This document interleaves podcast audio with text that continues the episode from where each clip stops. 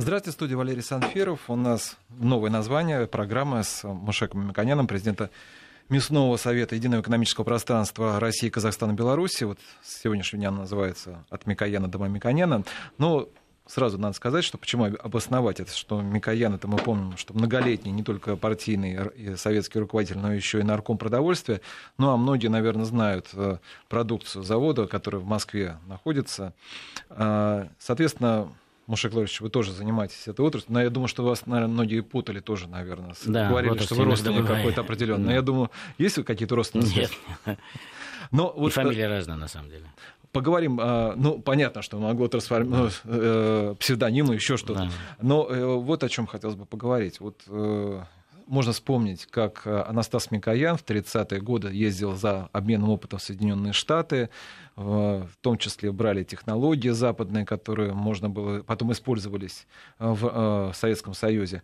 Вот если сейчас такие вот, э, нужен ли такой сейчас вот, есть ли такие технологии американские, например, которые нам нас не достает, что из-за из этого сейчас вот во время санкций, этого мы сейчас видим, что есть какие-то проблемы. Да, сегодня очень актуально э, небольшую историческую э, э, справку дать.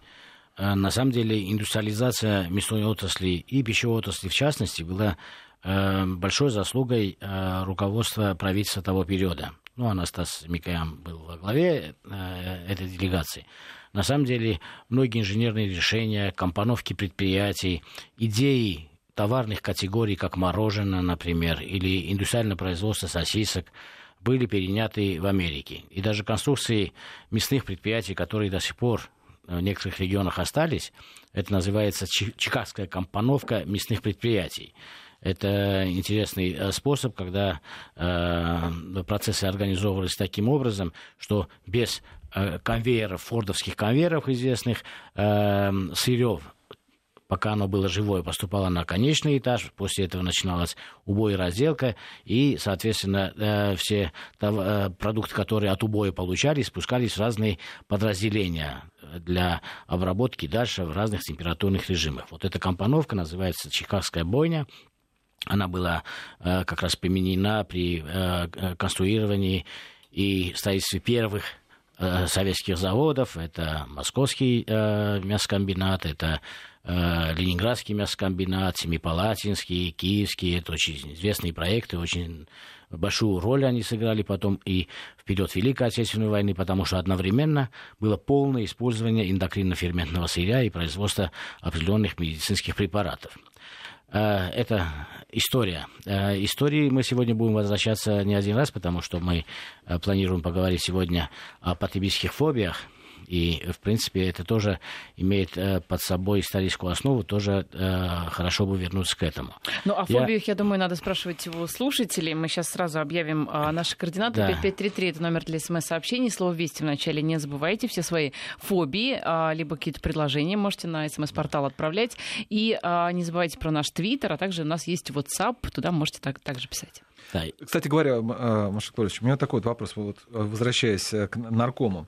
А, э, он, наверное, еще, он, наверное, к счастью, наверное, не знает, что он попал в запретные списки на Украине. Mm-hmm. А у нас, вот, э, говоря санкционные продукты, вот уже попавшие, вот сейчас вот много продукции, где имеется тоже колбасы, там, да, э, имеется украинские названия, там, вот, украинская жареная, одесская, не знаю. Ну, во-первых, у нас нету такого э, дикого отношения э, к тому, что произошло, э, происходит на Украине с точки зрения отношения к украинцам к украинским названиям, к украинской культуре. И даже э, мы видим на экране и музыкантов, и певцов, артистов, которые с Украины. У нас э, таких как раз страшилок нету. А в нашей мясной промышленности есть продукты, которые, да, имеют такие названия. Там украинская жареная, краковская колбаса и ну, так краковская далее. польская. Э, ну, да, есть э, дарницкая жареная еще. Ну, и э, такие вещи мы обычно, не наши потребители, не наши производители на такие э, вещи внимания не обращают. У нас этого практически нет в отрасли. Если мы говорим о э, совместных технологиях и об ограничениях технологий, нужно говорить, что с периода, когда мы упомянули период э, 30-х, 40-х годов, интеграция э, культур, в данном случае технических культур разных стран, э, их э, совместная э, торговля, обмен является очень важной составляющей развития. В частности, сегодня российская мясная промышленность, ее развитие за последние 15-20 лет, нужно обоснованно сказать, что это было основано на двух китах. Первое – это действия правительства и государства по поддержке аграрного сектора и понимание, как это поддерживается, потому что с 2003 года начинается новая эра построения таможенно-тарифной политики в мясном секторе и инвестиционных поддержек Э, программы инвестиционной поддержки э, в мясном э, секторе животноводства. А со второй стороны, это интеграция и сотрудничество с международными организациями, которые очень хорошо понимают, знают, имеют опыт в производстве совершенствования животных, генетического совершенствования животных, организации, техническом организации животноводства. И такой обмен покупка этих технологий российскими инвесторами сыграла, ну, с моей точки зрения, очень важную э, роль. А мы достаточно закупили этих технологий? Потому что сейчас Достаточно, уже... да, достаточно. И кроме того, э, мы имеем сегодня уровень локализации значительно больше, чем э, когда начинались первые проекты. В 2003 году включая специалистов этих важных отраслей, мы перенимали до Запада, и они работали здесь. Поэтому сейчас мы имеем рост он медленный, и поэтому я считаю, что это самая важная задача для отечественного животноводства – увеличение локализованности э, нашего производства. Это означает, что э, чем больше составляющих или средств производства нужно для получения конечного мясного продукта, мы должны в максимальной степени стараться производить на собственных предприятиях машиностроительных, э, биотехнологических и других. В частности, в России сейчас уже построенный э, очень хороший в Белгородской области завод по производству лизина. Это полностью у нас зависимость была от Запада. Э, строятся заводы по пищевым ферментам для кормопроизводства. Э, строится много ингубационных предприятий, чтобы яйцо частично э, было наше, и уже около 75% яйцо производится в России.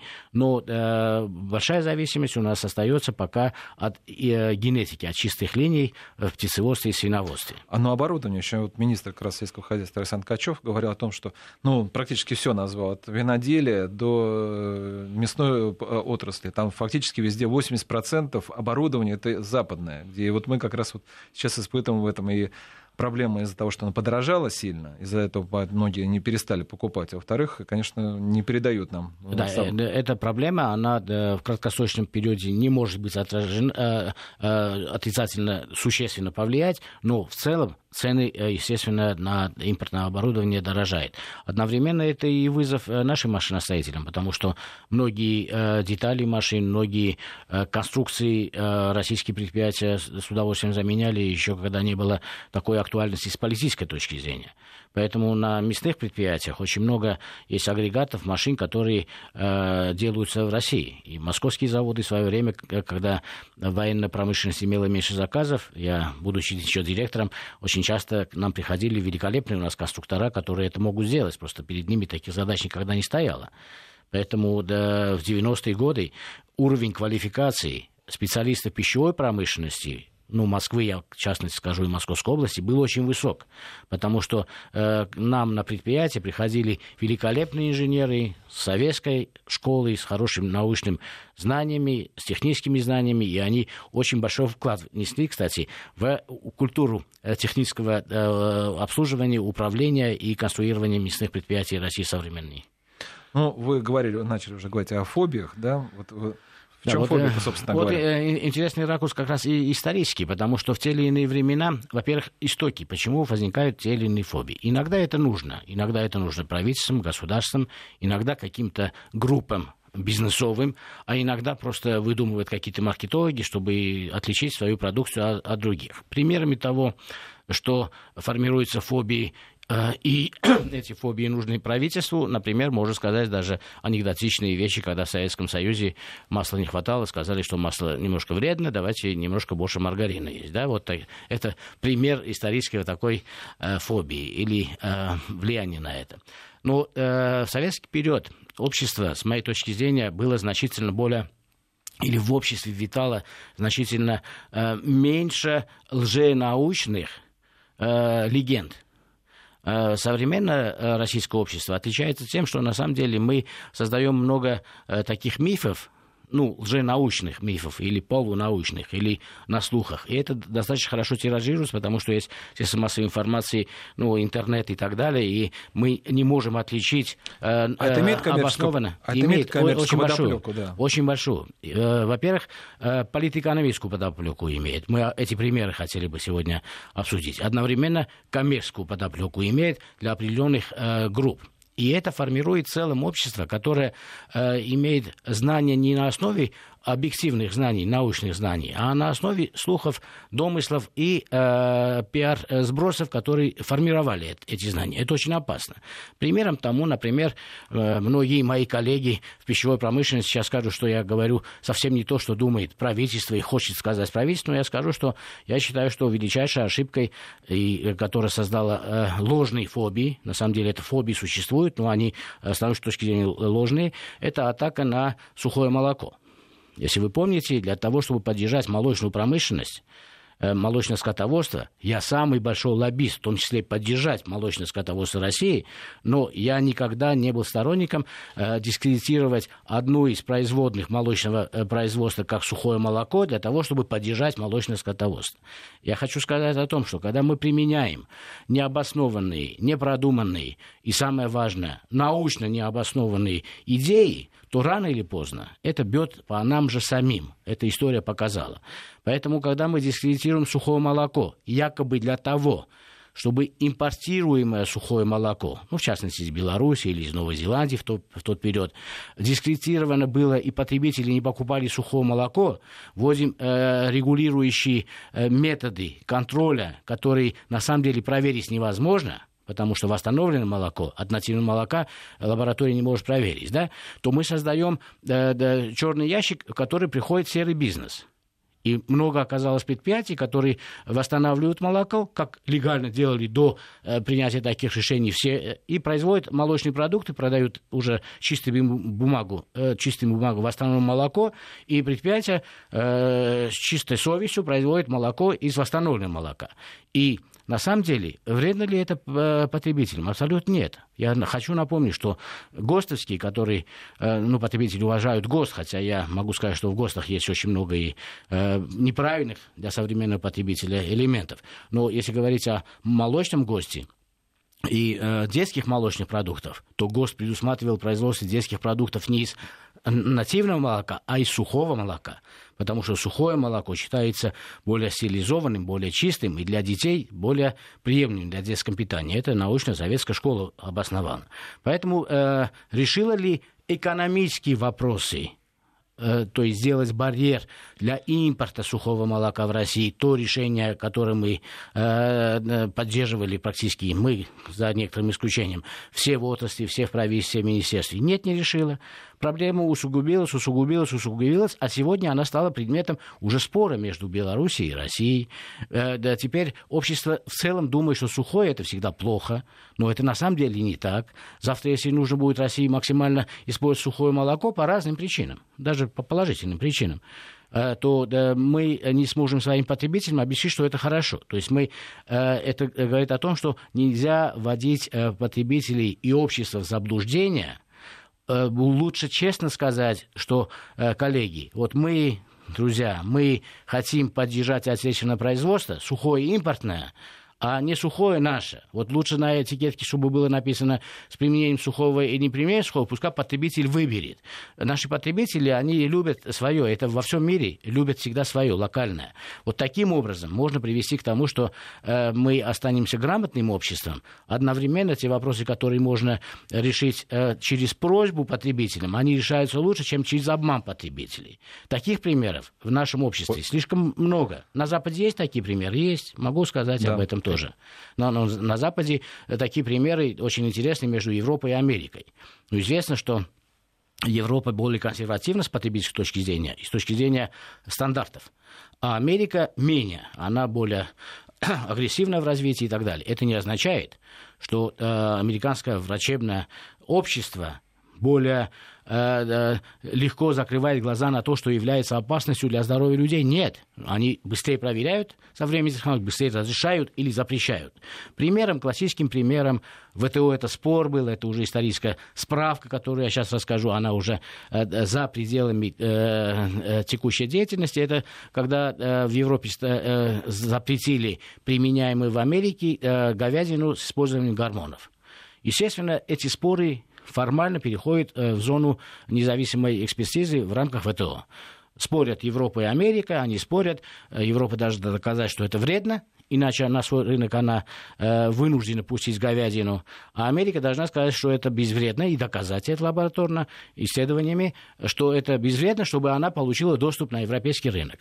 Чем дольше суд, тем выгоднее Европе, потому что чем больше его фермеры, европейские фермеры, не будут получать высококачественную говядину из Америки, которая э, на гормональном основе, но она еще более э, нежная при термообработке. В ресторанах она побеждает.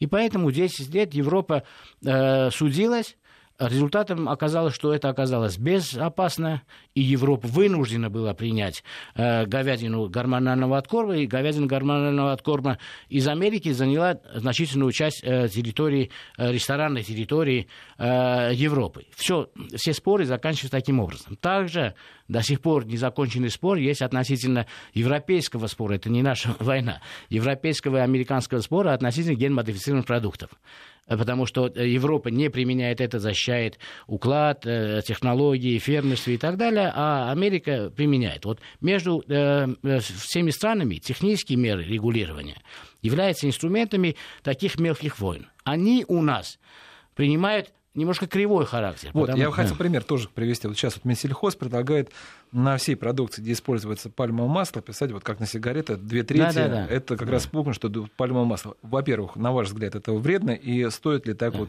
делать? Вот, Хобби это или нет? Вот это, это очень э, типично. Э, смотрите, э, наше э, правительство и министерство принимали очень хорошие решения для развития мясного производства, молочного производства по всем секторам. Замечательно э, выросли э, птицеводы, замечательно выросло свиноводство, замечательно растет э, мясное скотоводство, а молочное не растет. Те же специалисты, те же инвесторы, те же банки, тот же премьер-министр и президент. Почему-то из поддерживаемых отраслей одна не растет, все остальные растут. Может быть, дело не в системе управления, а те действия, которые именно для этой отрасли применялись. Это важнейший вопрос, который мы забываем и продолжаем делать ошибки. Во-первых, э, чем отличалось молочное скотоводство от всех других поддерживающих отраслей? Что мы здесь решили антинаучным методом дискредитации сухого молока поддержать. А в птицеводстве, и других такие методы не применялись.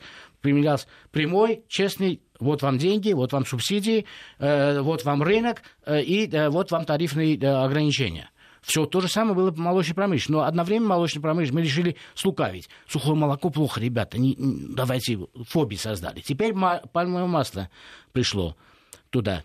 Теперь, если мы говорим, что пальмовое масло вредно, это антинаучно. Ну, мы можем найти огромное количество научных работников в России, которые скажут, что это на самом деле вредно. Но э, потом мы к, к, к этому, когда я против пальмового масла, потому что в России есть значительно лучшая э, альтернатива пальмовому маслу. Это молочный жир, который мы должны честно нашим людям сказать. Э, э, э, наши друзья любимый наш народ. Покупайте наше, чтобы мы выиграли, вы имели зарплату. Так будет честнее, чем обманывать его, что вы знаете, если вы пальмовое масло купите, оно засорится в ваших сосудах. Это антинаучно и глупо. И рано или поздно эта глупость приводит э, к обратному эффекту, как э, случилось с сухим молоком. Теперь, э, например, оппоненты наши, которые продают пальмовое масло, скажу, давайте мы посмотрим. Э, регионы э, Северной Америки или Северного, э, Северной Европы, которые не едят пальмовое масло, едят там очень мало, и э, Юго-Восточная Азия, которые едят, о, едят очень большое количество пальмового масла, сравним э, статистику по онкологическим заболеваниям. Что будет, в пользу Азии или в пользу Северной э, Европы и Северной Америки? Будет в пользу Азии. Они могут это связать с пальмовым маслом. Хотя я не связываю, это не научно. То есть мы всегда можем получить обратный эффект. Мы должны пальмовое масло или э, конкретно запретить, или пошлины э, пальмовое масло поднять таким образом, регулирующим образом, это как ВТО, если бы было позволено, для того, чтобы было невыгодно это использовать, а не антинаучными методами вводить в заблуждение наших потребителей. Мы говорим антинаучные вещи, вместо того, чтобы решать нашу основную задачу. Нашу имеется в виду как э, правительство и как государство. Мы должны тому же тарифной политикой, налогообложением сделать этот продукт, чтобы он не мешал по экономическим параметрам нашему великолепному маслу, животному, через молоко, или э, применять растительное масло вместо пальмового масла значительно более э, полезно. Поэтому мы должны все это делать, но э, знать, что не надо вводить э, общество заблуждений и создавать излишние фобии. Это вот то, что мы обсуждаем на государственном уровне. Но знаете, вы при этом вот эти люди, которые вот эти фобии бросают, рождают, да, вот ну, я ими восхищаюсь, потому что один-два человека сказали, и миллионы им верят, потому что а вот вы вот э, даже с научной точки зрения не сможете их убедить, э, скажем, потребителей какого-то магазина, что вот ГМО там или еще какие-то биотехнологии полезны, все верить этим двум ну, неизвестно. Есть известная поговорка, что один дурак камень море бросит, а сто умных не могут достать. Ну а чем-то вы здесь плохо работаете? Надо, может быть, вот чем, это, что это надо изменить? Неплохо. Это всегда да, худшая информация доходит и укрепляется в сознании. Это просто ответственность этих людей, тем более, если мы говорим о министерствах ведов специалистах, которые несут ответственность за развитие э, общества стабильное развитие общества, не конъюнктурно, вот сегодня мы сказали и решили вопрос масла. Так, вопрос масла мы, мы так и не решим, так же, как вопрос молока мы решим.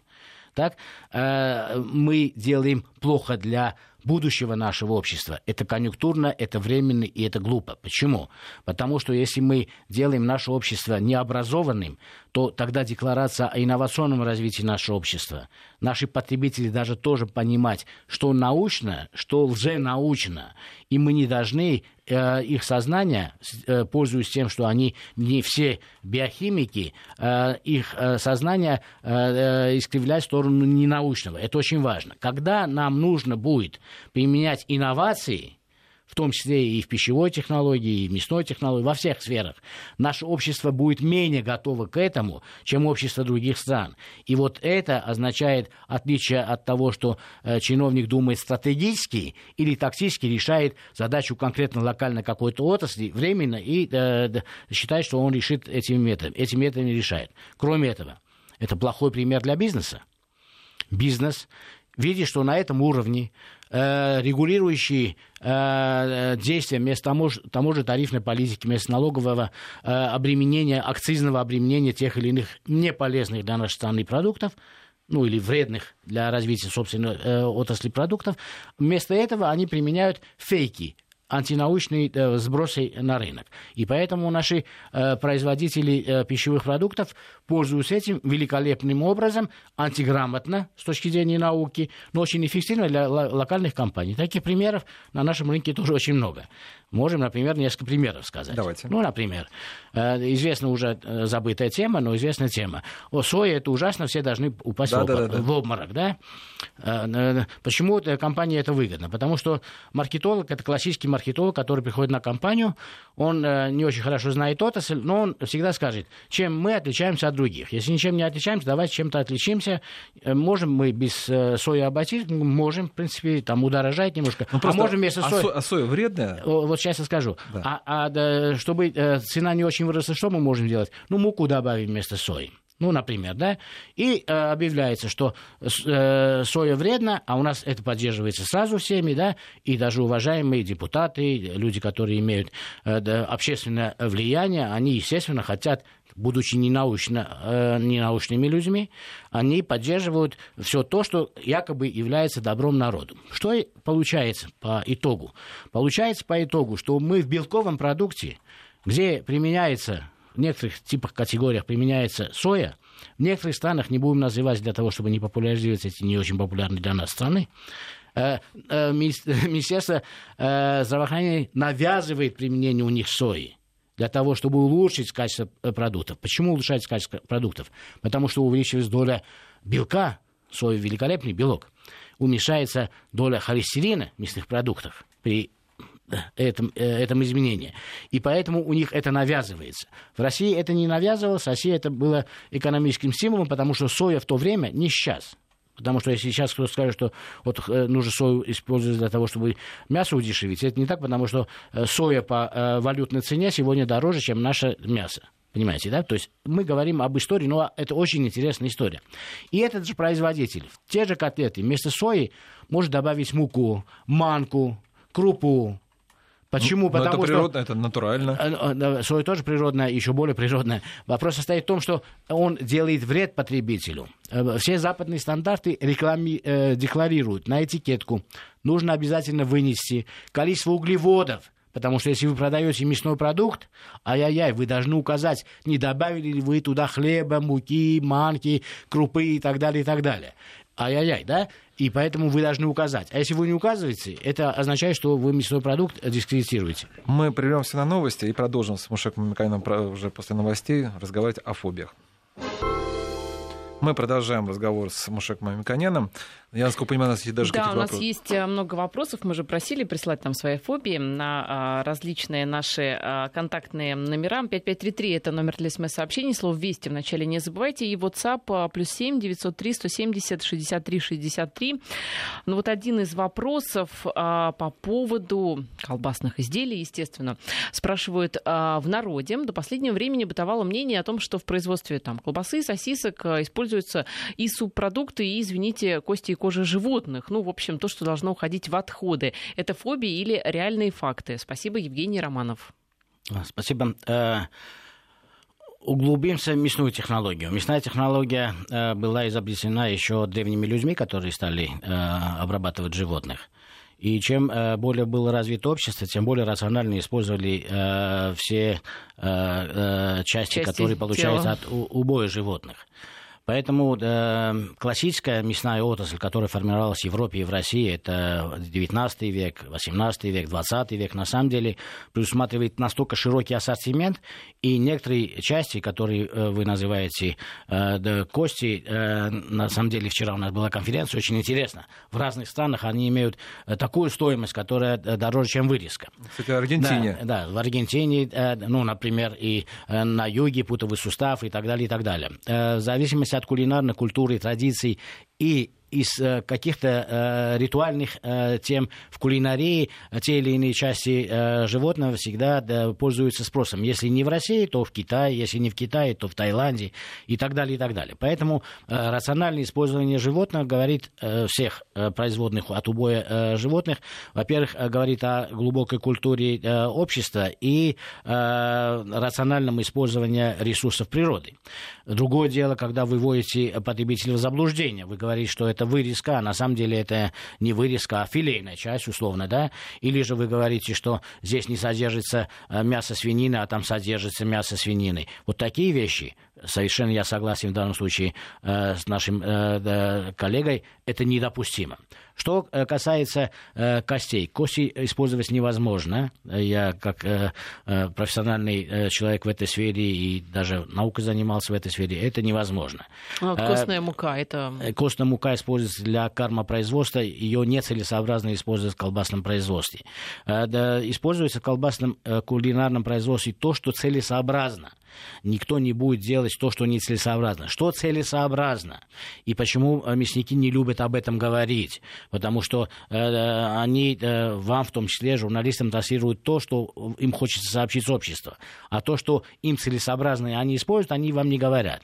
Моя задача Э, в связи с тем, что э, объявлен курс на э, то, что мы хотим быть открытым инновационным обществом. Мы, моя задача максимально объективно, открыто сказать о всех рисках, нюансах, фобиях, о культуре потребления, о тенденциях потребления, от того, чтобы быть максимально открытым, и другие специалисты не могли сказать, вводить в заблуждение. Что им выгодно? При комбинировании мясных продуктов, да и любых других, выгодно использовать те источники, которые значительно дешевле, чем мясо. Что значительно дешевле, чем мясо. Первое, основное, это крахмал мука. Поэтому, в отличие от э, нашего э, регламента, западные все регламенты выводят на первое место. Если у вас э, э, э, глютен, то есть вы применили ли что-либо растительное в мясном продукте, да, разрешается в каком-то количестве. Если да, то стоит там галочка или стоит э, просто процентно. У нас этого нет. У нас жиры, белки, углеводы, калории. Да? Вот углеводы нужно смотреть от того, чтобы понять, мы Но в последнее применили время, нет. кстати, появляется, ведь глютен, да. он очень да, аллергичен, да, да, насколько да. я понимаю. И углеводы. Если углеводы применили, это означает, что если он э, положил 100 килограмм мяса и хочет получить не 100, а 110 или 120, он должен положить муку и крахмал. Это самое рациональное и самое умное. Все остальное дороже. Если он положит сою, как ответственный специалист, чтобы белок положить, это будет дороже. А сегодня соя стоит дороже, чем это мясо, которое он положит. Это первое. Э, Значит, мука, крахмал, Первое, то, что не должно, а он может это сделать, покупатель должен знать, если ему нравится, он должен купить. Второе, жир. Мясо э, стоит дорого, жир и жировые фракции, которые внутри этого мяса, стоят дешево. Это во всем мире.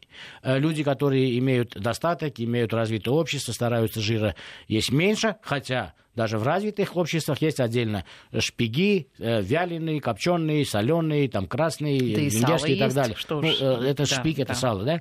И поэтому это отдельная, отдельная тема, отдельное э, э, э, время потребления, количество дозируется и так далее. Но когда вам продают мясной продукт, а там э, э, содержание этого же сала, шпига, жира, значительно превышает ваше представление об этом, потому что это эмульсионный фарш, он красиво смотрится как мясо, э, как изрубленное мясо, это означает, что вы должны четко смотреть, сколько там зарегистрировано это обязывает государство написать, сколько там жира содержится в этом мясе. Если удивительную вещь мы обнаружим, когда мы посмотрим на котлеты, колбасы, которые производятся, на точку, где указан жир, вы увидите 23, 25, есть продукты 45% жира, и вы должны задуматься, а почему я половину денег за мясо плачу за жир? Ну, многие скажут, мясо тоже жир. Ну, вы же на рынке не говорите, положите мне, пожалуйста, пожирнее куски. Вы же говорите, «П- положите, пожалуйста, э, более постные куски, да? Вот это второй инструмент, который использует пищевая промышленность, частности мясная, чтобы э, удешевить продукт, потому что жир э, мясной, сало в частности, использовать ему выгоднее. Э, и поэтому а вы содержание должны... жира, вот чтобы потребитель Да, смог посмотреть да. на упаковку и понять. Оно э, вынесено а- обязательно. А, с- какое должно быть нормальное содержание? Значит, жира? э, да, да, Для органи- Ну да, вот да, да, очень да, важ- это, это важнейший вопрос. И я да, хочу, чтобы мы этот вопрос еще э, отдельную тему вывели, как пищевая ценность продуктов, и пригласили кого-либо. Потому что, э, если я скажу, вы можете э, сказать, что да, я, может быть, э, э, экономический аналитик или технолог, но лучше диетолога. Я вам скажу, какие рекомендации, и мы обязательно, э, я бы захотел, чтобы медики это подтвердили. Если мы в мясном продукте имеем э, равное белку количество жира, это еще позволительно. Например, в продукте 14% белка и 14% жира. Я считаю, что это оптимум, это равновесие. Очень важная вещь. Почему? Потому что э, белок имеет э, калорийность в два раза меньше, чем жир, то есть 4,5 килокалорий, а там 9 килокалорий. И поэтому, получается, при покупке мясного продукта, потребления 100 грамм мясного продукта, я должен получить э, калорий э, не более чем в два раза больше от жира, чем от белка. Это означает, что в переводе на этикетку мы должны э, желательно видеть, что если там белка 12 или 14 или 15 процентов, чтобы жира было не больше, чем эта величина. Иначе мы э, пок- покупаем излишнюю калорийность. С точки зрения диетологии, желательно, чтобы жира даже было два раза меньше. Если у меня в продукте 14 белка, жира будет 7, и в этом случае это будет для меня идеальный продукт. Почему? Потому что я покупаю белковый продукт и потребляю два единицы калорийности, один полученный от белка, один полученный от жира. Это лучше я говорю э, то, что врачи вам скажут нижняя граница. Конечно, они могут сказать, если вы спортсмен, это к вам не относится. Если вы э, лыжник, к вам не относится. Если вы молодой человек, можете э, тренироваться и пешком поднимаетесь на десятый этаж, пожалуйста, вы делаете. Но мы говорим о среднем, современном человеке, урбанизированном человеке, который даже э, занимаясь фитнесом, не тратит столько энергии. Посмотрите фитнесы в барах, что вам дают. Они как раз считают из этого принципа. Они берут белковые продукты больше для того, чтобы кало- калорий вы получали белка. В белке в два раза меньше калорий. Но очень важная вещь. Все войны мира до сегодняшнего дня, потому что сейчас идеологические войны пошли, были э, войны за белок. Белок это самый дорогой э, пищевой продукт. И в мясе, и в молоке, и в других продуктах. Белок является самой большой ценностью. Все остальные важные продукты. Вся информация, Волок... даже если в ДНК, то посмотрите Волок... на белках, Волокна конечно. тоже нужны, э, калории тоже нужны, но все остальное значит дешевле, значит доступнее. Вопрос калорийности в мире вообще решен. Даже бедные вот э, страны вопрос калорийности, вопрос белка не решают. И поэтому, отвечая на вопрос, смотрите, чтобы не было углеводов мясных продуктов, и смотрите, чтобы жиром вам не, вас не перекормили, потому что вы покупаете белковый продукт. И жира должно быть, с моей точки зрения, не больше, чем э, количество белка. У меня чисто практический вопрос. Вот смотрите, когда я прихожу в магазин, этикетку, да, вот смотрю, э, во-первых, дата хранения, да, это самое да. очень тяжело найти, но находишь. Потом, если Е, чтобы сразу, сколько там мяса, ну вот э, если доходить до жира, это уже, мне кажется, уже не успеет. Это... А, а до мяса даже не надо доходить, потому что российская стандартизация достаточно компетентна.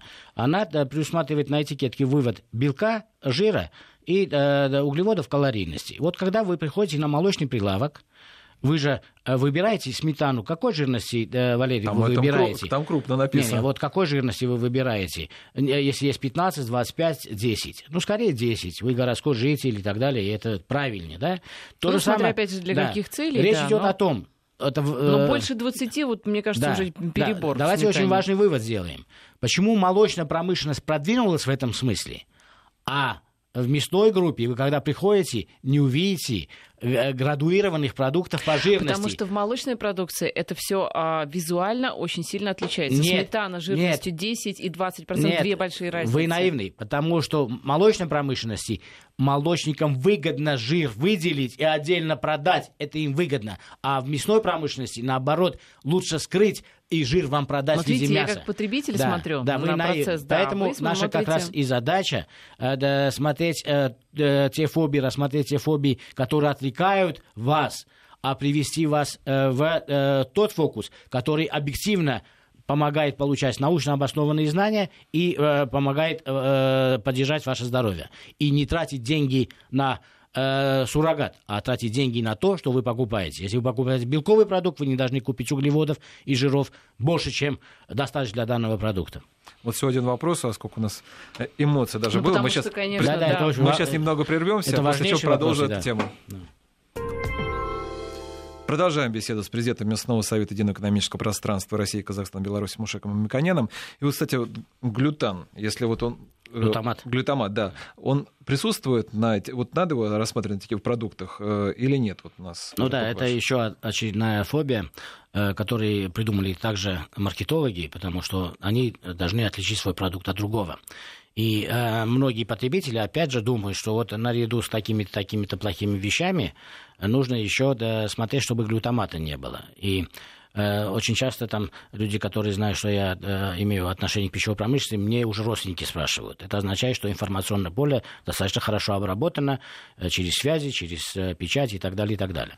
Очень интересная вещь и очень полезно знать людям, потому что отказ от глютамата тоже не очень возможен теоретически и практически и нецелесообразен. Во-первых, нужно сказать, как говорит наука. Э, в молоке матери есть глутамат. В любимом всеми, но не потребляемом никем почему-то пармезане, э, глютамата э, на два порядка больше, чем в материнском молоке. То есть я говорю о деликатесных хороших продуктах и о том, что природа создала для глютамат есть в каждом из нас.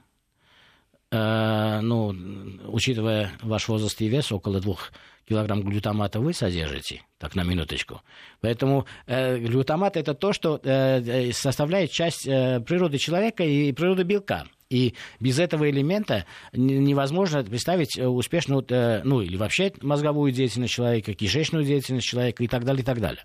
И я говорю, э, научный пример того, что это существует везде, и в помидорах, и в мясе, и в яйце, но выдирается один из элементов, слово, слово которое сложно для э, непросвещенных, а 99,9% населения не посвящены, они специалисты в других сферах, и начинается вокруг этого формироваться фобии. И фобии формируются таким образом, что мы э, э, в нашей продукции не добавили глутамат, хотя сев кусочек э, сыра когда-либо, российского, не российского или помидор, вы потребляете э, такое количество глютамата, что ни один из производителей, э, который использует глютамат в своем э, производстве, никогда столько не использует. Понимаете, да? То есть это ложная, ложный посыл для того, и здесь очень важно, чтобы сделать удобным, временным для своего бизнеса ситуацию, потому что он привлекает себе внимание, что он другой, чем другие. К чему это приводит? Локально он выигрывает, да, локально, временно этот производитель выигрывает. Так, э, также тот неэтичный производитель, который в свое время сказал, что я сою не использую потому что использование вместо сои э, суррогатов углеводных, это не мясные продукты, не белковые, это хуже. Э, говорит, что мы не используем глютамат, но в этих же продуктах, если проверить, есть глютамат, потому что он не может не быть во всех продуктах. Он временно выигрывает, но э, подрывается доверие категории. В одном случае котлетам, в другом случае пельменям, в третьем случае э, э, продуктам. Кроме этого, общество делается э, менее лояльным к собственным производителям отечественным, менее лояльным к собственному э, правительству, который не контролирует якобы глутамат или якобы сою. И э, эти фобии, на самом деле, они очень опасны. Поэтому, э, если бы это было совсем безопасно, мы бы не говорили таким образом. Да? Когда мы э, обсуждаем эти темы, очень часто говорят, а, вы же э, заинтересованы в производстве тех или иных продуктов, поэтому вы, наверное, хотите что-то скрыть. Поэтому моя тема как независимого сердца сказать для того, чтобы не дать э, возможности э, производителям вводить в заблуждение, которое вообще выеденного яйца не стоит. И это отвлекает внимание общества от тех вещей, которые реально опасны, реально вредны и реально нам не нужны. И самое интересное, они описаны в директивных документах. Ну, в частности, ну, не всегда поощряется, когда ссылаются на э, высшие документы. Э, в указах президента от 2012 года майских там напрямую указано, и постановлением правительства напрямую указано, как думает российская наука, как думает российское правительство, в каком направлении нужно развиваться. Там напрямую написано, что не ешьте, ну, я скажу более доступно по-русски, не ешьте жиры, ребята, а вы производители, коллеги, не производители очень жир, э, жирные продукты, а производите мясные продукты. У нас очень, очень много мяса, в частности, мясо птицы. Там напрямую написано об этом. Да? Для того, чтобы э, это э, выводить на э, поле обсуждения, производители не заинтересованы, потому что они экономически заинтересованы, чтобы вы ели жиры, к примеру. Да? Поэтому э, наша передача, мне кажется, имеет э, э, важную цель, или, по крайней мере, я так вижу, что мы должны говорить э, не то, что все говорят, потому что все что-то лоббируют, а мы должны э, поста- посмотреть, это лоббирование научно или антинаучно. И я считаю, что лучше с людьми честно говорить. Сказать, что вы знаете, пальмовое масло нам невыгодно экономически – а когда мы говорим, пальмовое масло э, застревает в наших сосудах, мы сами делаем себя убогими для будущего. Мы э, э, вводим себя искривленное пространство, наши люди более разумные, с ними лучше говорить честно, откровенно, они больше вам до, будут доверять и больше вам будут верить для того, чтобы вместе с вами пойти в инновационный мир. Вот конкретный вопрос, э, даже э, скорее такой, как раз классический пример, э, пример фобии, потому что люди ведь в интернете очень часто сами там что-то посмотрели, поискали, сделали выводы. И вот пишут нам из интернета. Температура плавления пальмового масла около 40 градусов, а та часть, которая плавится при 20 градусах, содержит до 70% стеарина. Будем свечи кушать, ну, по аналогии, да, со свечами, которые mm-hmm. из стеарина.